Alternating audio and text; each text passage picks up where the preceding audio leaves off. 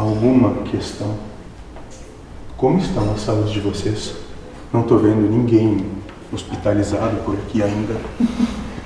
Estou começando a achar que os prognósticos da sociedade podem estar equivocados.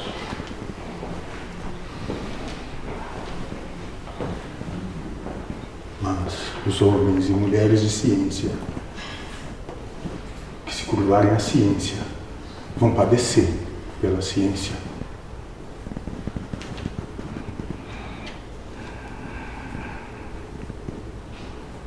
Aqueles que fizerem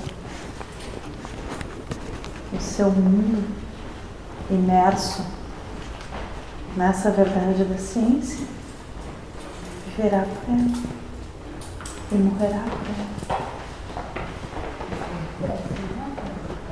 Com uma verdade subjetiva, essa verdade da humanidade, que o mundo de vocês é o que vocês pensam e o que vocês reverberam.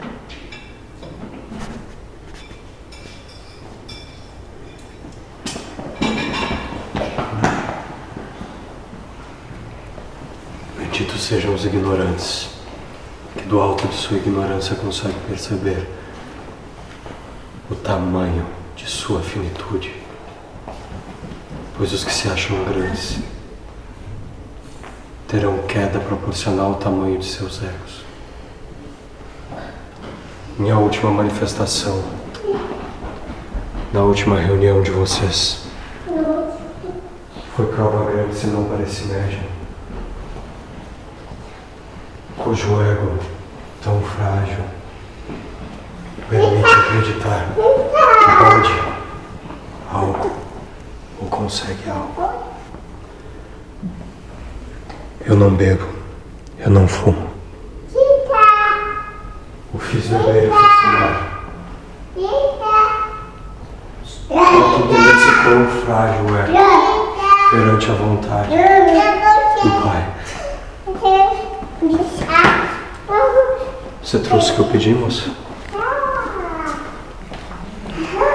Enquanto seus ecos acharem que podem algo, iremos mostrar que não podem. Não foi exatamente o que eu pedi, mas servirá ao seu propósito. Eu gostaria que mantivesse em algum lugar à vista, pois esse é o símbolo da fraqueza daqueles que acham que algo podem. Toda vez que olharem, toda vez que olharem para isso, lembrem-se quão fracos são e quanto são influenciáveis. Pois se quisermos, acontecerá. Se quisermos, moço, você pode arrancar até os seus testículos e terá mais filhos.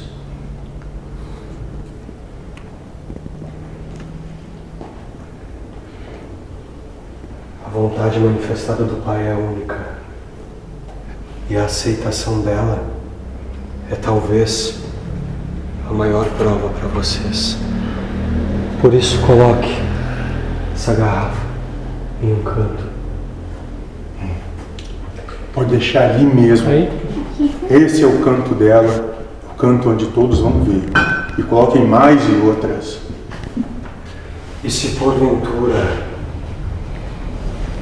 em algum momento, não conseguirem de forma sutil, ao simples olhar a garrafa, lembrar do ensinamento proposto sobre a fraqueza de seus egos, meu irmão coloca mais ao canto um bastão que pode ter um sentido mais prático.